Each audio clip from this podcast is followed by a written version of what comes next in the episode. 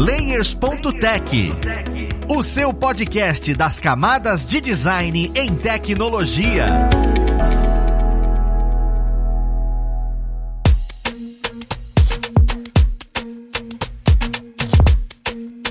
Olá, ouvintes! Eu sou o Luiz Lima, designer e professor aqui na plataforma Lura, e vamos para mais um Layers.tech, o seu podcast das camadas de design em tecnologia. E na conversa de hoje, nós vamos falar sobre uma continuação do que falamos no episódio passado, que é sobre atualizações do Figma em 2023. Isso repercutiu bastante na comunidade de UI designers e eu acho que vale super a pena a gente comentar sobre. Mas vamos lá pro papo esse aqui vai ajudar a gente nele. Como quem acompanha o Ler sabe, quem vai ajudar a gente numa palavra sobre o Figma, obviamente vai ser quem? O professor Matheus Vilaí, ele que é UI designer, professor aqui na plataforma e uma pessoa que ama o Figma de uma forma que eu acho até assustador. Seja bem-vindo, Matheus. E aí, Luiz? Cara, muito bom estar tá aqui. Acho que é a primeira vez, não sei se é que eu apareço em dois episódios seguidos. Então, já falei, eu vou, vou voltar a cobrar cachê.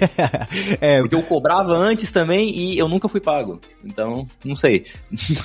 Viu? É só chamar que o rapaz começa a ser oportunista de novo. Mas maravilhoso. Eu acho super interessante a gente trazer esse tema porque a gente falou sobre prototipagem recentemente, né? E aí aconteceu o config. Eu, eu queria inicialmente que você explicasse o que é o config, para todo mundo se alinhar, que aconteceu dentro desta semana que a gente, dentro da semana passada a gente tava gravando, dia 21 e 22 de junho de 2023, que aconteceu esse evento. E eu queria entender o que é esse evento primeiro, né? Para depois a gente começar a falar um pouco mais sobre o tanto que isso repercutiu na ferramenta. Cara, o config é basicamente uma conferência anual que a galera da empresa Figma Inc. traz, onde eles trazem tanto atualizações na, na plataforma, né? É, inicialmente é o que eles trazem lá e a principal coisa que a galera quer assistir quando a conferência rolar, ela acontece nos dias. Primeiro tem um papo ali do, da galera da equipe, do CEO, do CTO e algumas outras pessoas ali para poder falar sobre essas atualizações que aconteceram na ferramenta, e depois eles entram em uma série de palestras, é, todas acontecendo em salas diferentes, no mesmo horário, que tu pode ver tanto presencial quanto online, ver a regravação depois, sobre, cara, os mais diversos temas. Então, esse ano, cara, eles levantaram temas que estão bem recorrentes, tipo o design system, tipo a inteligência artificial, UX writing, UX design em si, e cara, esse que é o mais interessante, nem todos eles são voltados especificamente para a plataforma Figma. Ninguém, a, tem gente que nem chega ali abrindo o Figma em si. O Figma, de fato, a própria empresa entende que é uma ferramenta, é um meio para fazer diversas coisas, mas obviamente existem várias outras coisas por trás para a gente poder trabalhar. Então eles levantam diversos tópicos a respeito desse guarda-chuva da UX, que é o que a gente tanto trabalha, tanto estuda, e eles vão comentando lá principalmente é, são sempre tópicos relevantes no ano. E claro, de empresas grandes empresas famosas, tipo, que eu me lembre, tinha gente da Google lá, cara, ah, eu não vou me lembrar agora de cabeça outros, mas sei lá, empresas grandes, Big Techs, pensa em Amazon, pensa em Netflix, pensa em Apple, essa galera tá sempre por ali. Cara, é incrível ver como é que realmente essa ferramenta ganhou um espaço absurdo no mercado. Exatamente como a gente comentou no episódio passado. E, e assim, esse evento ele é, ele é open ou, ou é igual aqueles eventos de tipo, ah não, você vai pagar uma pequena bagatela de mil dólares para poder participar? Ui, já pensou? Nossa, mil dólares faria uma diferença na minha vida. Mas, cara, não, ele é de graça. Eu acredito que pro presencial deva ser pago, até porque eles têm que custear o local ali que eles estão alugando para poder fazer a palestra. Então, pro presencial, para comprar o ingresso, eu acho que tem que pagar sim. Não sei qual é o valor, com certeza é em dólar. E esse ano aconteceu em São Francisco. Não sei se todo ano muda o local. Mas o online é disponível para todo mundo que quiser acompanhar. É só criar conta lá no site. Todo ano eles liberam é, o acesso para tu poder criar a tua nova continha ali na plataforma, config.com, eu acho que é, o, é o, a URL, o linkzinho do site. E aí, quando tiver online, tu só clica ali, escolhe qual palestra que tu quer ver. E se, sei lá, vamos dizer que tem duas palestras que tu quer ver pra caramba, só que elas estão acontecendo no mesmo horário. Espera acabar que depois eles liberam a regravação, então tu vai conseguir acompanhar tudo. E é bom mencionar que, né, obviamente é tudo em inglês. Ali na legenda, ele tem um gerador de legenda em inglês ali. Então, assim, se tu não entende nada de inglês, eu imagino que vai ser um pouco mais difícil para tu conseguir pegar, mas a legenda ali que gera, ela pode dar uma ajudinha. Não, cara, e, e, é maravilhoso você comentar que é tudo em inglês, porque sim, é um ponto de partida importante para que você acompanhe a atualização dessas ferramentas, né? Querendo ou não, a gente tem que entender como é que o mercado funciona. Mas bem, agora que entende como é que é o config e tal, e que todo mundo consegue acessar, inclusive já fiquem de olho para quem tá escutando a gente, acompanha a gente, para 2024 você participar, né? Para acompanhar as atualizações, porque realmente ele ainda é uma ferramenta muito forte no mercado. Agora trazendo de fato o que aconteceu dentro do evento, você consegue trazer, por exemplo, listar quais foram as principais principais novidades que eles trouxeram, sabe? Porque tem muita palestra, tem muito evento e tal, mas eu sei que tiveram atualizações dentro da ferramenta que foram robustas. E aí eu queria entender um pouquinho quais foram elas e quais a gente precisa ficar de olho, né? Então, como é que você listaria? Você tem isso de cabeça? Tenho, tenho de cabeça. Cara, a primeira atualização que eles trouxeram mesmo foi, acho que a mais a, a, a mais interessante. Vamos colocar assim pros designers como eu. Porque, e eu lembro até da, da reação do, do CEO, que é o Dylan Field, ali falando, porque foi bem engraçado. E ainda a plateia falando, ah, uh, né? Tá brincando ali junto com ele. Porque o que que acontece? Qual que era o recurso? Tu vai pesquisar no LinkedIn, tu vai pesquisar no Twitter, que tem muito designer no Twitter. O recurso que a galera mais queria que tivesse no Figma eram os design tokens. Design tokens que são como variáveis que a gente vai cadastrar, né, para poder afunilando as informações de estilo de um produto que normalmente a galera utiliza principalmente em design systems. E quando ele falou que o Figma não ia ter design tokens, mas nesse caso, no lugar, iam ter variables, variáveis, eu lembro bem do rosto dele, a, expressão que ele fez, eu imagino que a galera deve ter ficado, tipo, decepcionadaça, o slide apareceu design tokens riscado, mas assim, o primeiro recurso mais interessante que lançou de novo, falando para os designers, as variáveis. Para quem é programador e tá ouvindo aqui, cara, já sabe perfeitamente o que é uma variável. Para quem não sabe, deixa eu fazer uma, uma, uma, uma alusão diferente. Imagina uma caixinha. Tem programador que odeia esse exemplo, por isso que eu tô usando ele, só pra, só pra pegar no pé. Mas, ó, imagina uma caixinha que tu coloca uma coisa dentro dessa caixinha. Essa caixinha vai ter de referência o objeto que tá ali dentro. Bem dizer, a variável é isso. A variável é um elemento que tu dá para ela alguma informação. Por exemplo, eu posso dizer que eu criei uma variável chamada name, nome em inglês, né? E o valor dessa minha variável vai ser Matheus Vilaim. Então, ao longo do meu projeto, sempre que eu mencionar a variável name, no meu produto não vai aparecer name, vai aparecer Matheus Vilaim. Esse é um exemplo. E hoje no Figma a gente consegue cadastrar essas variáveis para string, que são textos, né, números, a gente consegue cadastrar para cor, para border radius, né, que é o arredondamento na, nas bordas, e para uma outra série de coisas, que é magnífico, é sensacional, e se tu reparar, tu ir no, no, no LinkedIn agora, e tu ver a galera falando de LinkedIn, falando, na verdade, variáveis, já vai ver muita gente fazendo muita coisa, muita gente já atualizando seus próprios design systems, então vamos colocar que essa é, foi a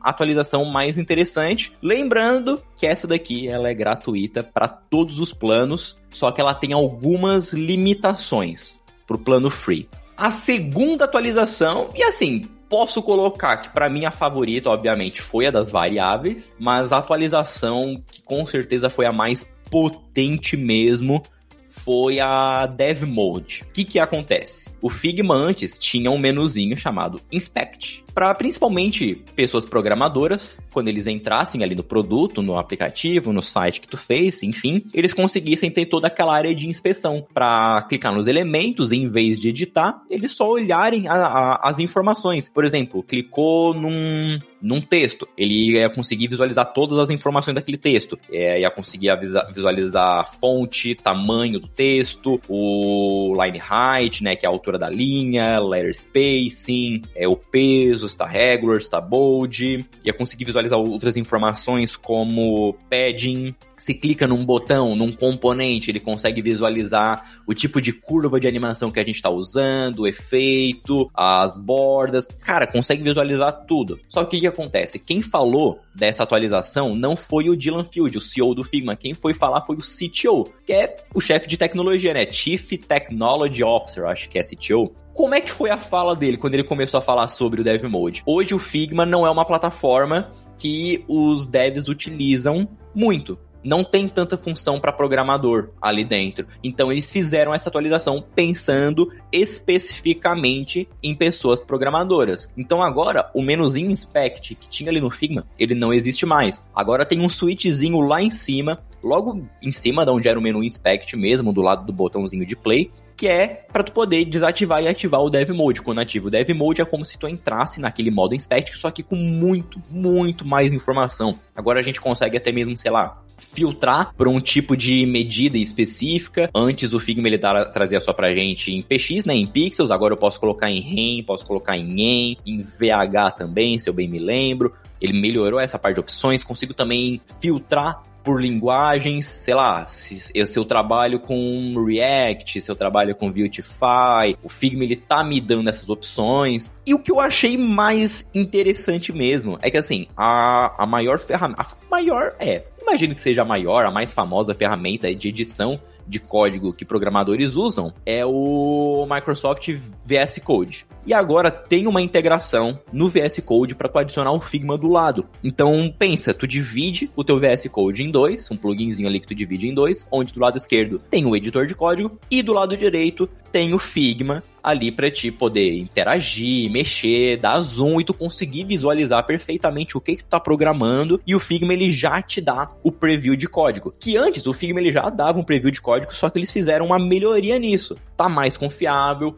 não digo que tá 100%, em muitos lugares ali eu ainda digo para pessoas programadoras não se basearem 100% naquilo, porque pode não ser totalmente fiel, só que agora tá muito melhorado esse quesito. Então, se tu é uma pessoa programadora e tá ouvindo, cara, tu pode usufruir do Figma à vontade, vai facilitar muito a tua vida. Outra atualização que eles lançaram agora essa foi mais tranquila, foram algumas melhorias no auto layout. Essa também está disponível para todos os planos aí, da mesma forma que o Dev Mode também está disponível para todos os planos, mas o Dev Mode, só um, um parênteses aqui, está disponível para todos os planos em 2023. A partir de 2024 eles vão fazer alguma atualização nisso, vão fazer alguma mudança, então provavelmente vai ter limitação para o plano free. A melhorias do auto layout não, tá disponível para todo mundo, de graça, pago, não tem limitação nenhuma. E eles não fizeram grandes mudanças, eles só incluíram a mais uma opção que, nossa, isso vai ser sensacional para trabalhar com design responsivo, que antes a gente tinha duas direções para trabalhar com blocos, que era a direção horizontal e a direção vertical. E quando a gente diminuía, sei lá, eu fiz uma lista de quatro cards, né, um do lado do outro, né, numa única linha, isso num desktop. E quando eu diminuía a tela, para sei lá, quero fazer uma visualização de mobile, ele não quebrava isso automaticamente, sei lá, tipo, o, o quinto card ele não ia para baixo, depois o quarto card ele não ia para baixo para fazer duas linhas. Agora dá para fazer isso. É como se a gente tivesse dado um enter nos cards e ele tivesse descendo, ele faz essa, essa modificação automaticamente. A gente consegue definir né, os espaços, os gaps que vão ter entre as linhas e entre as colunas. E uma outra coisa bem interessante, e essa é legal de mencionar que o Sketch, ele já tinha isso há um tempinho e agora trouxeram essa brincadeira pro Figma, que é definir largura máxima e largura mínima para algum determinado elemento, o que é sensacional. Pensa, sei lá, a gente vai trabalhar com um componente como uma modal não vamos deixar a modal ser livre para fazer em qualquer tamanho, em qualquer dimensão. A gente pode agora delimitar. A modal ela pode ter no mínimo, sei lá, 400 pixels e no máximo 800. E não vai ter mais como mexer além disso. A gente coloca essas definições e todo mundo vai ficar dentro dessa regrinha. E por último, mas não menos importante também, os recursos avançados agora para prototipagem. O Figma, acho que todo mundo aqui já sabe, ele faz protótipos interativos, a gente consegue fazer interações, eu clico em determinado elemento, ele me joga para uma outra interface, e o Figma ainda faz isso com perfeição. Só que agora ele melhorou a forma como se organiza a, a parte das prototipagens, no quesito de tipo, tu vai ver muita gente brincando, sei lá, quando abre a parte do protótipo do Figma e aparece aquele monte de fiozinho de conexão. Vai ver que tem até imagem, sei lá, a galera colocando o Homem-Aranha no meio, parece que ele tá soltando as teias, mas na verdade são os fiozinhos de conexão do Figma. Deu uma baita melhorada, eles deram até um nome para isso lá na hora da palestra, foi o Dylan Field que falou sobre essa, essa atualização. Eu não me lembro qual foi o nome que ele usou, mas eles deram um nomezinho para esse, esse acontecimento de vários fiozinhos de conexão, melhorou a forma de visualização. Agora ela tá bem mais simplificada, mas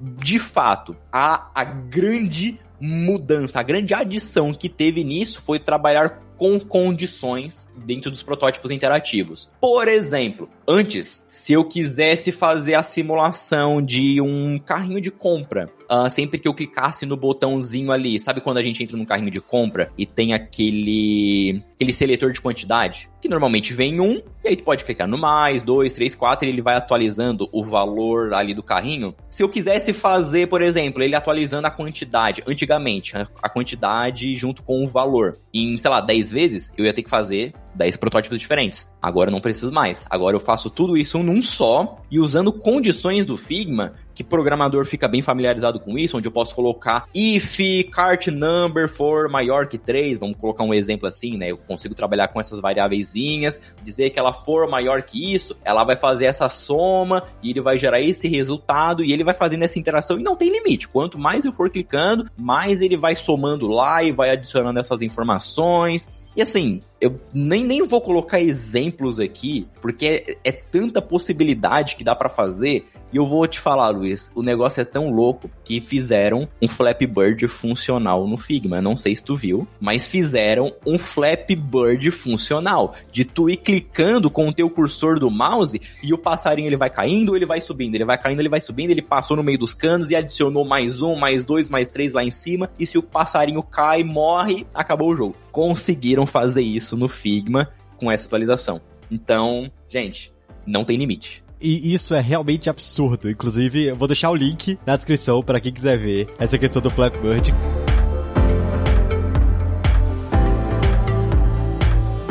Cara, foram quatro atualizações, mas foram extremamente robustas, né? Então me vem várias dúvidas em relação a isso. O primeiro, que você falou, ó, ele escreveu sobre design tokens que muita gente estava esperando, cortou e colocou variáveis. Mas design tokens ainda existe? Eles querem mudar o termo para começar a utilizar o nome de variáveis dentro da programação? Ou design tokens já era uma coisa só para design e agora design tem que entender sobre variáveis para poder trabalhar bem? Eu queria entender um pouco como é que a mentalidade da pessoa design precisa mudar para trabalhar com o que o Figma tá trazendo agora. Ou se a gente vai trabalhar normalmente, do mesmo jeito que sempre trabalhou. Que, cara, variável já é um conceito um pouquinho mais aprofundado. No minimamente, a ideia de lógica de programação a gente tem que ter na cabeça, sabe? Cara, eu não vejo que eles estão querendo mudar, não, nomenclatura de design tokens para variáveis. Os dois têm uma certa ligação. O que eu acredito que tenha acontecido é que nesse escopo que eles definiram para poder começar a trabalhar nas atualizações, eles entenderam que não iam dar, não ia dar para poder fazer a funcionalidade de design tokens completa para a ferramenta, porque design tokens, cara, eh, de fato, me pondo no lugar deles é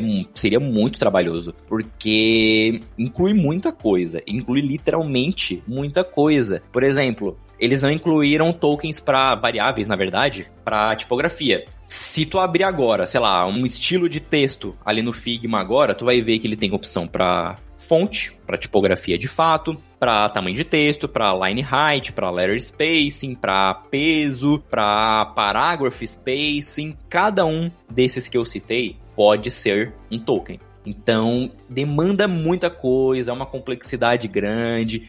Então eu, de fato, me coloco no lugar deles e penso, beleza, seria mais trabalhoso para fazer, mas eu imagino que é uma coisa que eles ainda vão trazer. Mas como eles percebem, e eu já falei isso, provavelmente eu falei isso no último episódio que a gente gravou, eles levam muito em consideração a comunidade. É a parte que eu mais gosto do Figma, é o como eles levam a comunidade a sério mesmo. Eles sabem que a galera queria, estão falando há tempos, deram alguns spoilerzinhos de que poderia vir, mas para não deixar eles em branco, eles trouxeram variáveis. Tá suprindo legal. Vou ser sincero contigo que eu gostaria de ter muito mais coisas, gostaria de ter a parte parte da tipografia junto, mas não vou reclamar. Já ganhei muito do que eu preciso para poder brincar com muitas coisas aqui. Tá sendo ótimo e imagino que eles vão evoluindo essas variáveis e vão incluir algumas coisas de tipografia, em algumas atualizações futuras, mais coisas de cor, mais coisas de border, de stroke, até o momento em que eles vão sentir que variáveis vai mudar para design tokens, e aí o Figma ele vai ser a ferramenta de fato que a galera vai melhor poder trabalhar com design system. Esse vai ser o ponto. Cara, perfeito. Até porque assim, realmente perceber o que as pessoas estão pedindo faz muita diferença. Eu senti eles trazendo muita coisa para pessoas desenvolvedoras, inclusive para olhar e falar, olha, essa comunidade faz parte de quem usa, gostaria de usar, né? Utiliza de uma maneira pobre hoje e precisa usar melhor. Isso, na sua visão, faz com que a plataforma saia do, do perfil de plataforma de prototipagem e, e tenha o perigo de entrar na plataforma de desenvolvimento? Não, não, não, não. O foco ele dele ainda vai ser principalmente nas pessoas designers, mas é legal que o foco que eles dão não é só para designer. Eles dão um foco para programador, eles dão um foco também para managers, para líderes. Por que acontece, gente? Vamos colocar aqui, o Figma, ele não compete hoje só com outras ferramentas de prototipagem. Esse é o principal, de fato, esse é o principal mesmo. Mas o Figma, ele também tá competindo, sei lá, o Miro, porque eles têm o FigJam. Então, para tu não ter que sair do Figma, porque obviamente, o que, que toda empresa quer? Que tu fique mais tempo na plataforma deles. Quanto mais tempo tu ficar no Figma, melhor para eles. Então, tu usa o arquivo de design do Figma, tu usa o arquivo de Jam do FigJam, já sai lá do Miro, já transfere as tuas coisas para essa outra ferramenta. Que mais? De certa forma, eles também estão concorrendo com, sei lá, Google Meet, com Zoom. Por quê?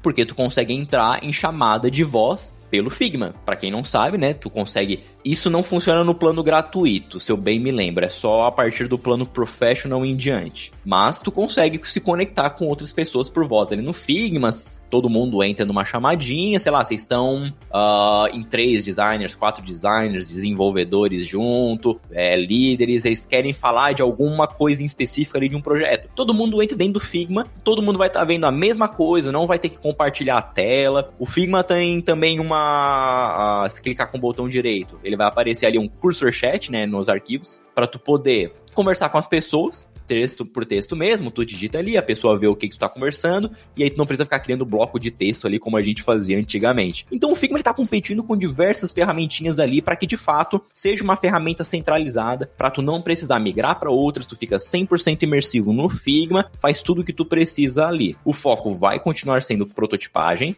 é, designers irem ali, criarem produtos, fazendo planejamentos pelo FigJam, e agora pessoas programadoras conseguirem ter uma imersão muito melhor para o desenvolvimento ágil de um produto digital. Cara, é muito legal ver como eles estão pensando realmente de ponta a ponta, porque isso eu não tinha nem imaginado, tanto que é mais fácil você centralizar a comunicação por ali. Com certeza. Dentro das últimas coisas que eu acho importante a gente falar, e que é, obviamente, bem esperado pelas pessoas, e, e eu não sei se, se teve esse comentário, é inteligência artificial. Eles comentaram sobre, tem alguma coisa relacionado, porque assim, é o que tá em boom, né? Agora.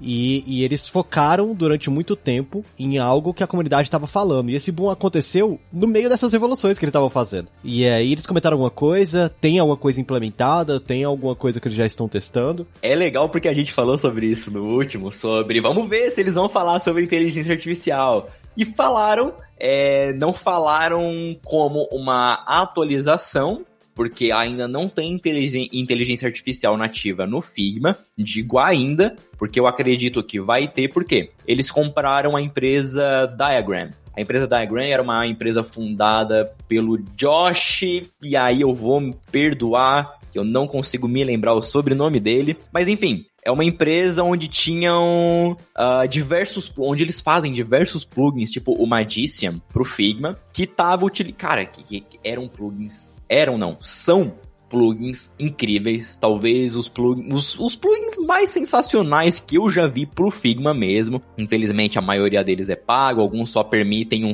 um, um uso livre por pouco tempo, mas um deles, eu acredito que era o Magicia, eu não me lembro, já estava começando a trabalhar com inteligência artificial. Então, sensacional, cara, e sensacional mesmo, do tipo, tu pedir para ele fazer um componente com variantes de um botão, e esse botão ele tem que ter o, os estados enable, hover, pressed, focus, ele gera tudo aquilo ali para ti. Vou ser bem sincero contigo, uns tempos atrás eu tive uma ideia de plugin para fazer junto com um amigo meu, que era um gerador de botão completo para a pessoa não ter mais que ficar perdendo tempo e ele já fazer todas as variantes com todos os estados possíveis e todos os modelos, o botão primário, o botão secundário, o botão ghost, enfim.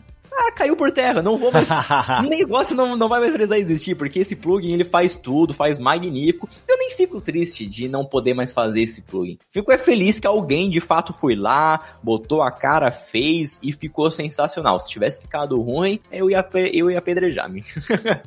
Mas não, sensacional. Dá para ver que eles perceberam o impacto da inteligência artificial. Eles sabem que não podem ficar para trás. Também foi mais uma questão de, de roadmap. Eles já estavam com muitas coisas para poder fazer ali pro Figma. O Dev Mode provavelmente foi a que mais deu trabalho para eles fazerem junto com a das variáveis. Então, eles resolveram comprar essa empresa que estava chamando muita atenção, que estava fazendo muita coisa sensacional pro Figma, que agora vai ter essa atenção da empresa Figma de fato para melhorias nesses plugins. E eu acredito que uma hora ou outra isso vai ser incluído de forma nativa dentro do Figma mesmo. Eles vão matar os plugins para fazer com que eles sejam recursos nativos. Cara, faz super sentido. Assim, esse direcionamento até mostra o tanto que a empresa é madura e o tanto que ela tem foco naquilo que tá desenvolvendo, porque de fato, mudar o roadmap no meio do caminho só para poder atingir isso ia ser bem delicado, né? Porque o Dev Mode é uma coisa importante. Acho que para fechar mesmo, dentro de tudo que foi trago, dentro de todas as atualizações, o que comentaram dentro do config, tem alguma coisa que você sente que não foi atacado, que a comunidade tava esperando e não teve? Teve, ou você mesmo estava esperando e não teve, que você fala, putz, faltou isso. Ou, ou você olha e fala, caramba, mais uma vez, é, eu sou pessoa chat da Figma.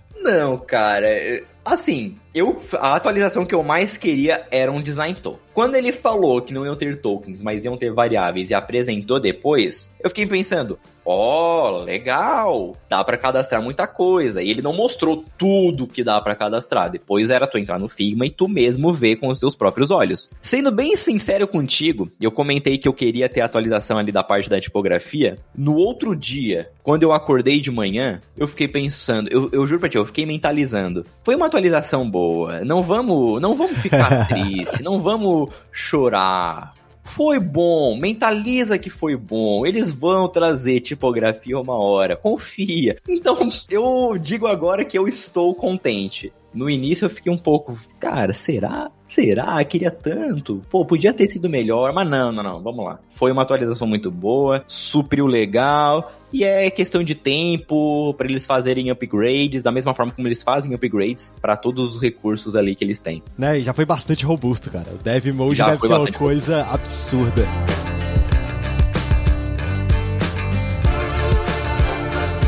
Maravilhoso. Eu acho que deu para entender bem, né, o passo que o Figma deu e como isso vai ter grande impacto no mercado. E como é de praxe, eu queria pegar esse espaço para que as pessoas te acompanhem nas mídias sociais, inclusive para entender melhor sobre as atualizações, que eu sei que você posta uma coisinha aqui, uma coisinha ali. Então onde é que o pessoal consegue te achar? Posto lá. Tô devendo, né? Já fiz uma atualização falando das variáveis, quero continuar falando, mas se a galera quiser acompanhar de fato, gente, aparece no meu LinkedIn, é só pesquisar ali por Matheus Vilaim, Matheus sem H, Vilaim com dois L's e N no final. É, se digitar linkedin.com barra in, barra Matheus Vilain, vocês me encontram. Se vocês quiserem me seguir no Twitter, arroba Matheus Vilain também. E, gente, não não se acanhem. Eu, eu gosto, de verdade, eu gosto de responder todo mundo. Tem gente que, que fica com vergonha. Ah, será que eu chamo? Será que ele vai responder? Não sou estrelinha beleza? Gosto de responder, gosto de conversar. Se vocês quiserem falar de design, se vocês quiserem falar de, gente, qualquer tema. Ai, Matheus, bastante gente que inclusive me chama. Matheus, tô um pouco inseguro com mandar vagas, com meu portfólio. Tu pode dar uma olhada? Eu olho. Eu olho mesmo, eu gosto, eu ajudo, eu recomendo. Se eu tiver com alguma algum conhecido aqui que tenha alguma vaga nas costas para júnior, para pleno, eu compartilho. Eu quero é abraçar todo mundo abraçar todo mundo. Então vem. Vem conversar comigo. Perfeito, hein? Olha aí, ó, pessoal. Olha, que, olha a oportunidade que a gente tem aí. Tem, tem uma pessoa para poder fazer consultoria para você. Cara, muito obrigado mesmo pela sua presença, pelos seus insights, né? E por trazer a sua visão do config. Espero que isso auxilie bastante quem tá escutando a gente, porque é uma plataforma muito forte, como a gente viu no episódio passado, e agora se tornou ainda mais forte. E por isso que eu achei tão importante ter trago esse episódio, né? E gostaria de agradecer mais uma vez a vocês, ouvintes, que estão com a gente aqui até esse momento, e pedir para que você dê aquela sua avaliação no agregador favorito, para que outras pessoas que também mexam nessa plataforma, estão entrando nessa plataforma, comecem a entender o tanto que ela está robusta. Para que novas pessoas não se assustem, porque agora tem a parte de desenvolvimento e não significa que você precisa ser uma pessoa desenvolvedora para utilizar a ferramenta. Isso é o mais importante. Ainda é uma ferramenta de prototipagem para pessoas designers, sabe? É só para conversar mais com um produto, construção do produto de ponta a ponta. Mas é isso, pessoal. Nós vamos ficando por aqui. Um abraço e até o próximo Layers.tech. Fui!